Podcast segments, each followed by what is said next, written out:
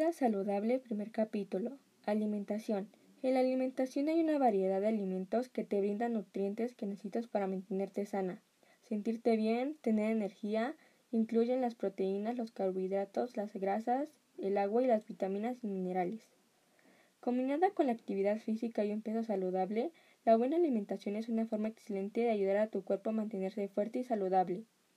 Lo que comes puede influir en tu sistema inmunitario, tu estado de ánimo y tu nivel de energía. El plato del buen comer es una gráfica dividida por comidas como lactosa, frutas y verduras, carne, harinas y otros alimentos. Esto se aplica con cantidades equilibradas donde se recomienda más comer granos de semillas, las frutas y verduras. Todo es malo en exceso. También existe el vaso del buen beber. Este te señala los vasos promedio de agua que debes consumir cada día y de qué bebidas es mejor tomar y otras nada, como las que tengan endulcecolorantes o gas. La buena alimentación previene en parte el sobrepeso y obesidad, evita el diabetes. La buena alimentación puede ser mala por las condiciones de vida y oportunidades para nutrirse bien.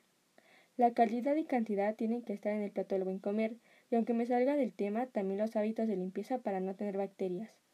Los dulces y grasas no se agregan al plato del buen comer, porque entre medio las tengas es mejor. Es mejor consumir productos naturales que los alimentos procesados, ya que son alterados por la adición o introducción de sustancias, sal, azúcar, aceite, preservantes, que cambian la naturaleza de los alimentos originales para prolongar su duración, hacerlos más agradables o llamar más la atención con su envoltura. Y por eso ya en la actualidad se agregaron etiquetas de excesos en todos los productos. La gente antes no veía lo que causaba de malo y otras cosas le podían perjudicar, aunque tampoco les importa mucho.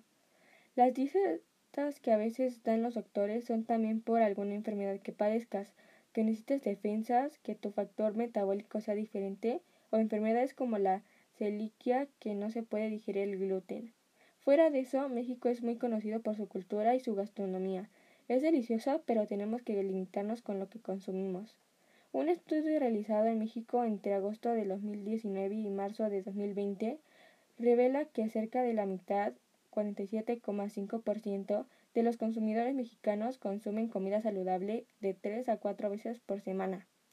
En, en conclusión, la alimentación saludable ayuda a tener un buen funcionamiento de nuestro cuerpo, no ser tan propenso a enfermedades y tener un buen desarrollo.